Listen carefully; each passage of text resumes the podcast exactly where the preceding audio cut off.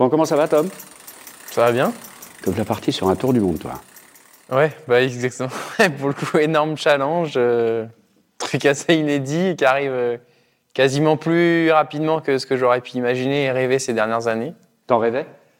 Hmm, pas tant que ça. La, la course au large en multicoque, ça, j'en rêvais. Et ça, depuis tout petit, c'est ces images-là que j'avais euh, en tête et qui me donnaient envie de d'aller en mer, de naviguer à pleine vitesse et tout ça, c'est ce qui me faisait rêver, c'était le multicoque au large. Et pour le coup, la dimension tour du monde, je trouvais ça assez hyper élevé, hyper inédit euh, et, Mais plus grand de- que le domaine du rêve. T'avais en tête de faire un Vendée Globe, parce que j'imagine, quand, quand t'avais en tête de faire du large, un tour du monde en ultime n'existait même pas dans les, dans les esprits, en tout cas en course. Mais c'était plutôt par un Vendée Globe ou c'était trop loin? Non, moi, je- mes images d'enfance, c'est c'est- toi ou c'est d'autres, c'est des images. de- C'est Laurent Bagnon plutôt. Ouais. En multicoque euh, sur la route du Rhum, euh, Ouais. en équilibre. Et c'est vraiment ça que j'avais comme, euh, comme imaginaire de ce que peut être le, le summum de la vitesse, de l'équilibre et de la maîtrise sur, sur l'eau, entre l'air et l'eau.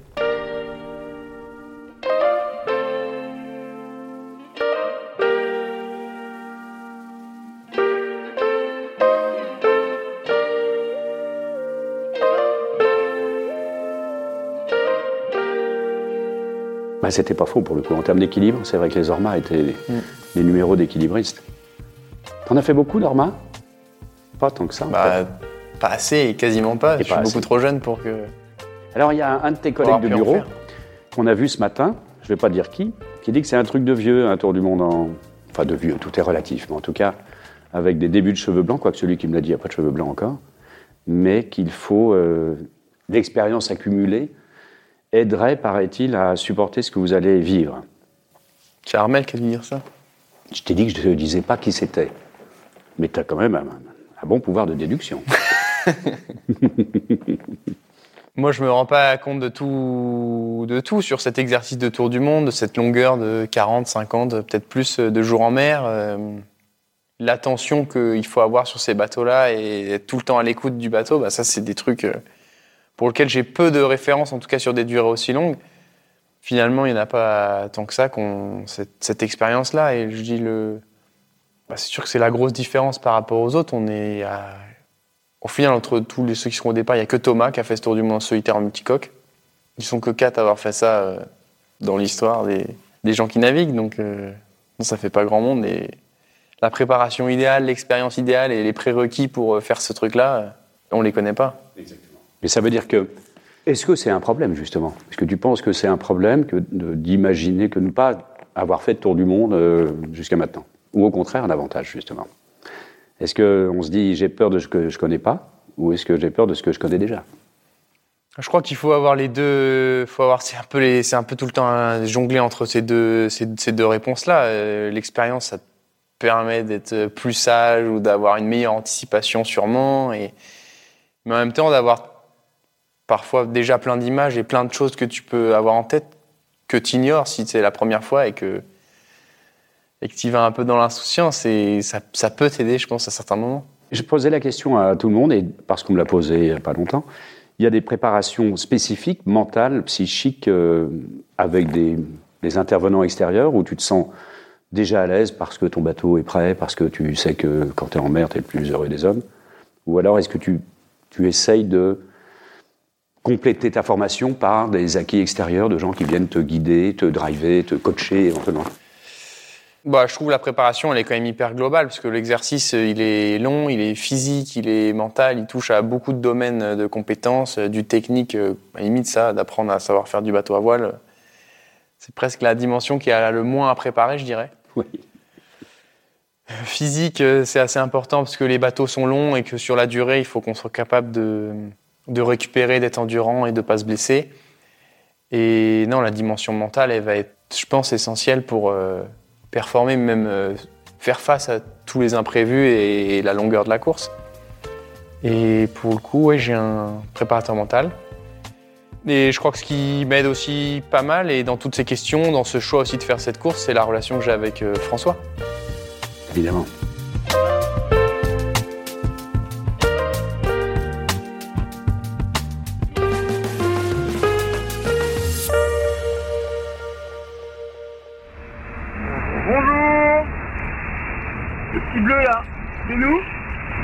Ligne rouge, c'est l'arrivée.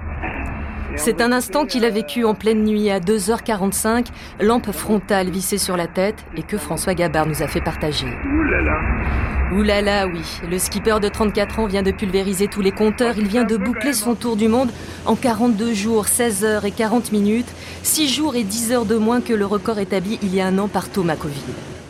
Ça s'est passé comment cette euh, transition, ou du moins au moment, François est en ultime, il y a 5 ans, c'est le premier, euh, enfin, le premier, en tout cas, a flyé quand même pas mal autour du monde en solitaire.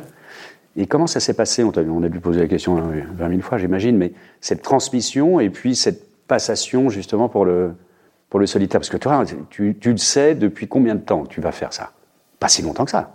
Enfin, je parle bien du tour du monde spécifique. Ouais. Tour du Monde. En fait, ça se passe. euh, François, moi, je l'ai rencontré. On faisait du Flying Phantom, donc des petits catamarans, euh, 18 pieds. Et, et j'avais fait un, raid un week-end avec lui, et c'est lui qui était venu naviguer avec moi. Euh, voilà, un peu par imprévu, euh, désistement de l'équipier Tim Mourniac avec qui je naviguais d'habitude. Et, François arrive. On fait un super week-end ensemble. On échange bien. Il me propose de revenir, euh, en tout cas, de venir voir quand je veux son bateau, son entreprise, son bureau d'études, euh, si je veux m'imprégner, si je veux prendre des idées ou si, je suis curieux.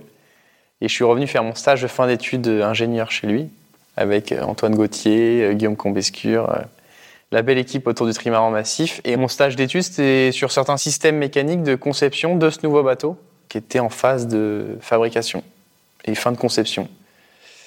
Et ensuite, voilà, on est resté en échange. Moi, à ce moment-là, j'arrive en Figaro à Port-la-Forêt avec la région Bretagne et le CMB. Et donc, je suis tout près en permanence de, de lui. On se croise régulièrement, on se tient en courant et de, ce qu'on fait. Et assez vite, j'ai senti que François avait envie, en tout cas, de me proposer de venir naviguer dans son équipage sur son bateau de temps en temps. Et donc, ça, c'est sûr que j'avais beaucoup d'envie pour faire ça. Et après, il y a la phase où le bateau finit de se construire. Et en fait, ça se fait hyper rapidement. Euh, le groupe Cresc, avec Didier Tabary et les décisions avec François pour euh, financer le bateau, tout se met en accord au printemps 2021.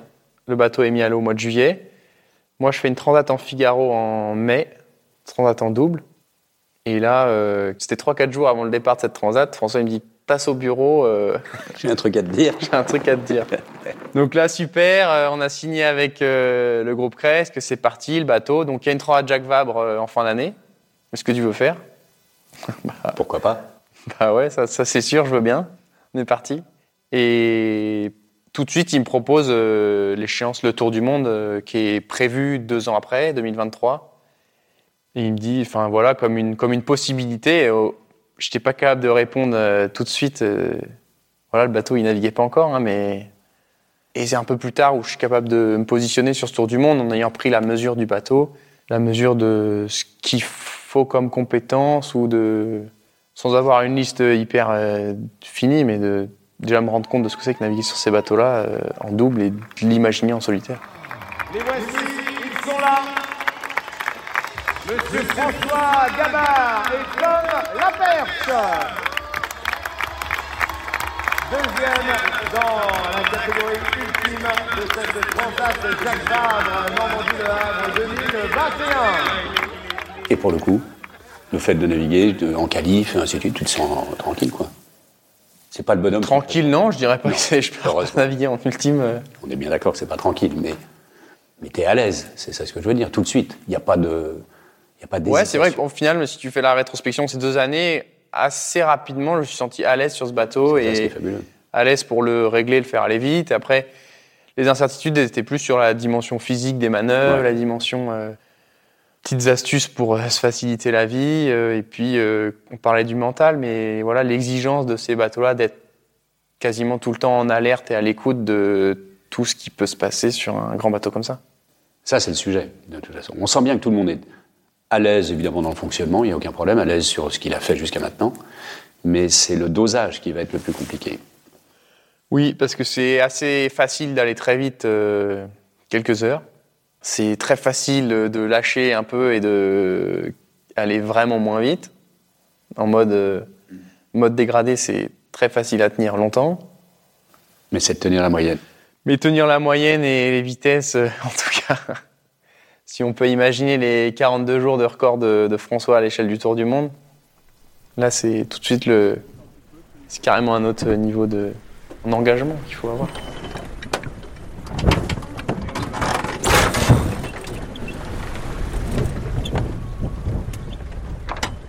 La sensation, c'est que vous six, au départ, vous êtes euh, assez unique hein, dans votre genre, de toute façon, capable de le faire sans aucun problème, mais c'est les machines elles-mêmes qui doivent supporter ce que vous êtes capable de faire vous. Bon, bah, c'est mais oui, la dimension technique, c'est sûr qu'on l'aura tout le temps. euh, Enfin, moi, je l'ai tout le temps en tête de dire euh, est-ce que ça force, est-ce que ça force pas, est-ce que. Tu as beaucoup de paramètres, d'alarmes, de, de- de gestion comme ça? Ouais, bah, rationnellement, oui, on a pas mal de, de capteurs, de mesures, de fibres optiques dans nos appendices, dans les plateformes, euh, avec des alarmes, des seuils à pas dépasser ou en tout cas à être alerté si on les dépasse. Mais euh, je, je pense qu'il y a quand même une dimension un, un peu en plus subjective qu'il faut être capable de, de gérer. Et même si c'est un concentré de technologie, les bateaux, et qu'on a plein de mesures, que ces mesures-là reviennent à terre, que Ouais. tout, tout peut sonner en rouge. euh, Il y a des moments, mine de rien, tu, tu- je, je suis sûr que tu peux forcer et avoir tout dans le rouge et c'est pas si bien. grave. Ben oui. Il faut le faire oui. si tu veux aller vite. Et puis il y a des moments où il faut se rendre compte que, que c'est sollicitant. Mais ce curseur-là, il n'est pas facile à mettre. Et je- avec la fatigue, je pense qu'il est encore plus difficile de- parfois de savoir du- du- de quel côté t'es. Et, et la compétition, elle peut te, te tromper aussi par moments. Le rythme des autres, le truc. Ouais, L'influence des autres C'est ce qu'il n'y avait pas quand ils faisaient leur record, là, François, Thomas. Eh oui.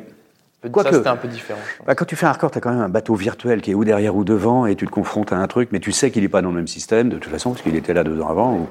C'est pas drôle les records de ce point de vue-là. C'est chiant, je trouve. J'ai jamais aimé moi. J'en ai fait peu d'ailleurs, mais mais c'est vrai qu'à l'inverse, tu peux vraiment doser toi-même ce que tu fais. Alors que là, quand tu as des vrais concurrents à côté, c'est ça ce qui va être sympa.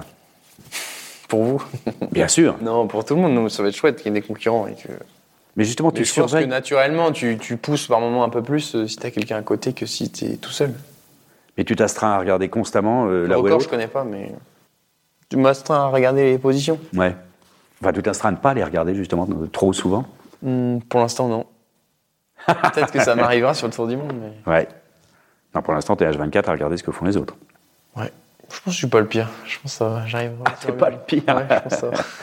Ah, Il y a des pires. Ah ouais. Dans les 6, je sais pas, mais dans les. Je suis pas celui qui passe le plus de temps à comparer les vitesses. Moi, j'aime pas. Je trouve ça. J'aime bien essayer de faire euh, avec ce qu'on a, mais pas forcément en regardant les autres. Le dosage. Oser, vous savez faire. Doser, ça va être le truc.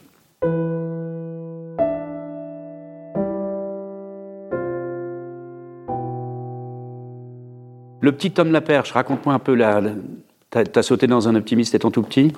Raconte-moi un petit peu l'enfance et, et comment tu tombes dans un bateau. Ouais, j'ai un bon souvenir, premier souvenir de- d'optimisme, c'est la rivière de la Trinité-sur-Mer où voilà, on- mon père me fait essayer un petit optimiste euh, jaune et rouge et vas-y, essaye, on va voir ce que. C'est c'est Anto Marchand. Tu sais quels sont ses deux bateaux préférés? Un optimiste et son ultime. Son ultime. ouais. Ça fait un grand écart, hein, c'est beau. Hein parce qu'il a eu ses premières. Et j'aime bien en- vous entendre raconter ça, parce qu'on a tous ces souvenirs. Thomas Coville, c'est pareil, c'est sa première navigation, pas loin, enfin, à Fréhel, euh, dans une caravelle. C'est étonnant, hein, c'est fondateur quand même, quand on a eu la chance, étant tout petit, de se retrouver, souvent tout seul à la barre d'ailleurs, dans un univers où on était responsable de la totalité de ce qui allait nous arriver. Et ça continue. Ouais, ça j'adorais. Les entraînements en dériveur euh, enfant où tu pars tout seul avec ton optimiste ou ta planche à voile ou tout le mercredi après-midi, ça c'était vraiment un truc que j'adorais. ouais.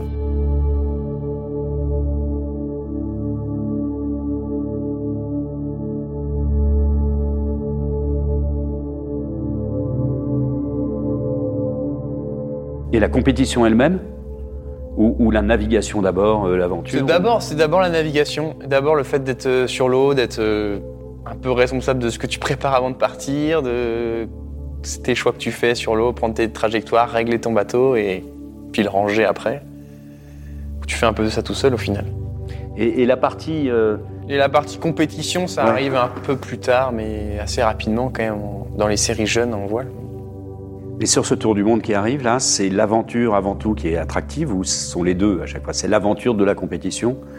Personnellement, moi, c'est plus euh, l'aventure, euh, être seul sur un multicoque autour du monde. euh, C'est pas c'est plus monde, ça, hein. c'est plus l'aventure d'aller passer du temps sur un bateau magnifique comme ça et profiter de ça.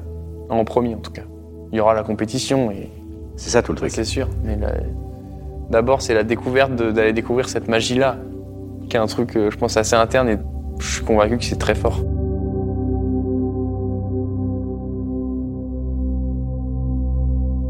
Et toi, tu as déjà fait quelques étapes d'un tour du monde ou pas Sur. euh, Ouais, exactement les mêmes étapes. Ben oui, c'est ça, t'as fait les mêmes. Ocean Race euh, l'hiver dernier. Eh ouais. Mm. T'as découvert tes premiers albatros. Voilà, premiers albatros, euh, océan Indien avec une mer un peu compliquée, enfin un peu tout comme dans tout ce que vous racontez. Comme dans les bouquins, comme dans les films, c'est tout pareil. Étonnamment d'ailleurs. Par contre, il faut encore accumuler des milles, tu Par contre, accumuler des milles. euh, Bah moi, de toute façon, je suis convaincu que je serais meilleur à l'arrivée du Tour du Monde qu'au départ. Tu ne seras pas le seul. Et que, voilà, moi, d'optimiser cette courbe de, de progression et que la maîtrise de ce bateau-là, elle sera bien meilleure euh, à la fin de cette course. Donc, euh, toutes les navigations qu'on fait avant, elles sont que bénéfiques. Et du coup, moi, les objectifs, ils sont vraiment tournés. On faisait l'exercice l'autre jour, justement, avec préparateur mental. J'ai plein d'objectifs, plein de. On pourrait faire une liste de toutes les choses que j'ai envie de bien faire et qui sont avant le résultat sportif. Et je parlais de progression. L'un des trucs sur lesquels je serais le plus réceptif et qui me rendrait vraiment heureux, c'est d'avoir acquis une maîtrise sur la durée de, au fur et à mesure de cette course et d'être à l'arrivée d'un tour du monde, et avoir la, la jouissance de maîtriser euh, par- parfaitement, je sais pas, mais d'avoir le sentiment que, que sur ce bateau, je suis, je suis à l'aise, tout est fluide, je sens les trucs et Ouais. Bah, tu l'as dit, de revenir meilleur que tu n'es parti. Quoi. c'est sûr que je reviendrai meilleur, mais de sentir que ouais, je suis pas loin de, de- du summum de, de maîtrise et de compétence sur ce bateau-là.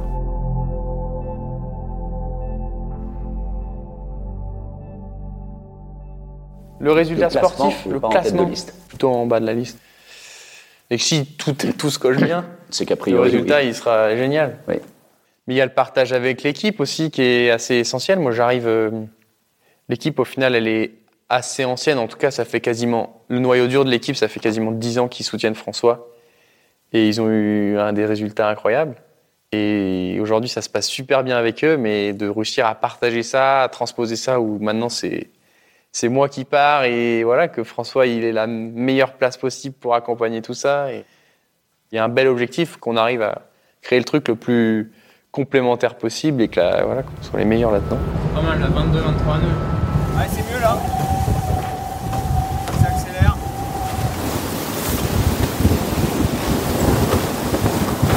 T'as des artifices, t'écoutes de la musique, tu lis des bouquins? T'as le temps? Pour le temps, le temps, moi je trouve qu'il passe très vite en mer. En tout cas, je suis bien et je suis pas du tout la même notion. Il me demandait. La notion du temps est complètement différente de, de la Terre. hein. Ouais. Et musique de temps en temps, mais pas très fréquemment. Vraiment quand c'est le dernier truc pour profiter si tout est génial, quoi. C'est quoi, tout est génial? C'est à la limite, c'est plutôt des conditions où le stress n'est pas très important, où tu peux écouter de la musique euh, en libérant un peu ton, ton cerveau de, de, de la machine qui va vite, qui avance sur l'eau, du- des tous les bruits sur lesquels il faut avoir une attention permanente. Là, tu te dis que c'est un peu moins important et que tu peux écouter de la musique. Et ça arrive souvent, Et ça arrive. euh, du coup, c'est plutôt dans des conditions où le vent est un peu moins fort. bien sûr. Après, tu peux faire des extrêmes, hein, écouter du Mozart euh, dans la tempête. Oui, ça Tu peux le faire, t'as le choix, mais- ouais. Naturellement, je sais pas ce que je sais pas ce que je ferais, je pense. Non.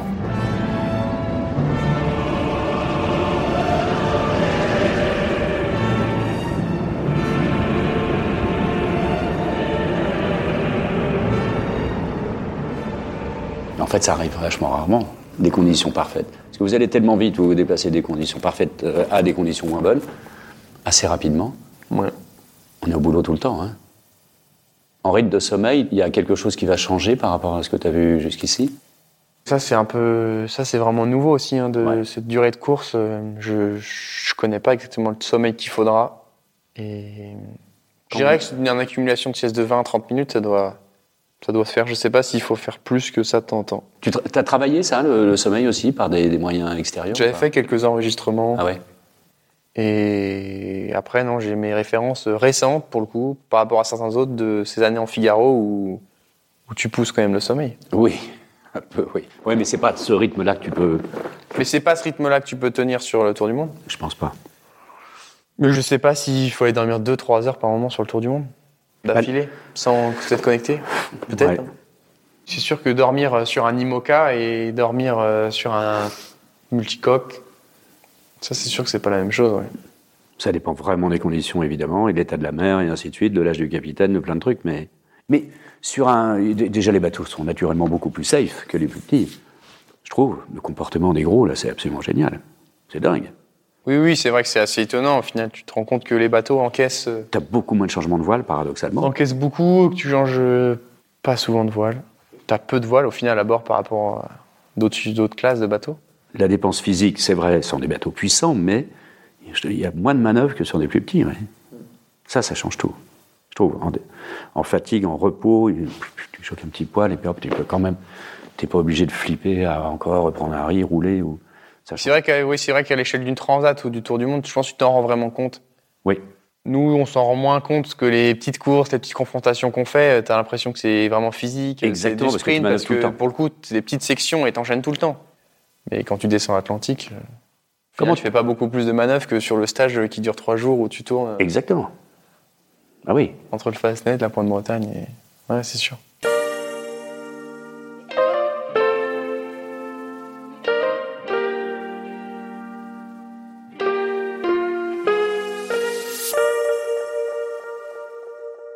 Comment tu aimes partager avec, le- avec la Terre, par contre? C'est pas recevoir de l'info de la Terre, hein, mais en tout cas raconter l'histoire.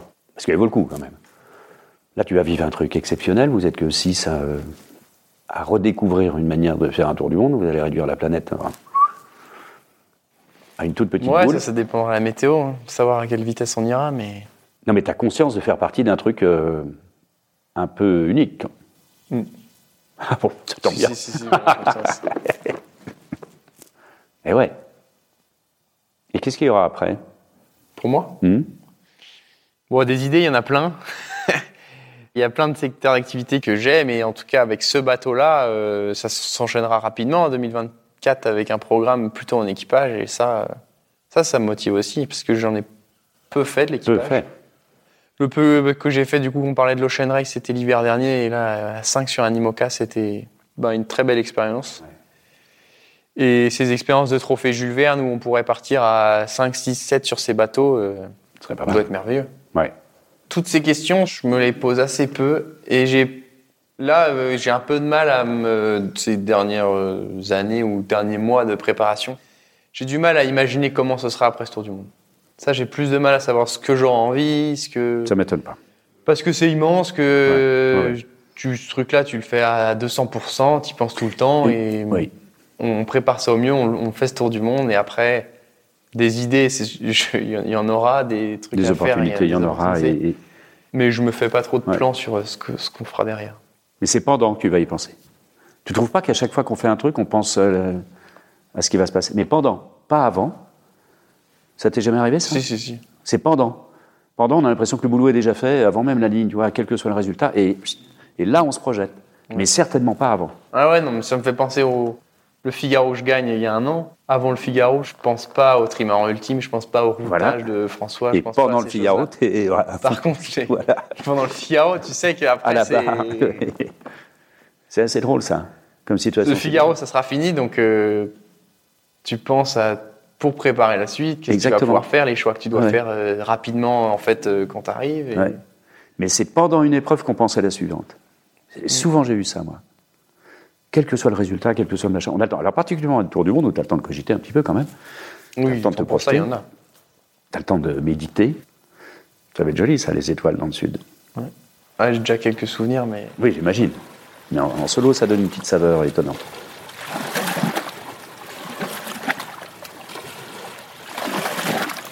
Alors, dans l'ordre. Dans l'ordre, Armel. Quoi, qualité et défaut ou comment je non, le non, perçois non, comme ça, en tant que concurrent sur place. Quoi. Armel, euh, On n'a pas posé la question aux autres d'ailleurs. T'es le premier. C'est normal, droit, tu vois. Armel, bah ouais, bah au final non, mais ils ont tous, euh, moi j'ai tous euh, vu euh, faire des trucs avant moi, Oui. ça c'est naturellement. Ils t'ont tous vu. on Armel, non, je pense tout au. ces années de Figaro, on s'est battu ensemble et assez récemment. En 2020, il gagne et je fais 3. Et toute l'avant-saison, pour le coup, je suis devant lui. Donc, c'est déjà assez fier de ça il y a quelques années. Et bah, ravi d'être euh, bord à bord avec lui euh, une nouvelle fois sur des bateaux extraordinaires.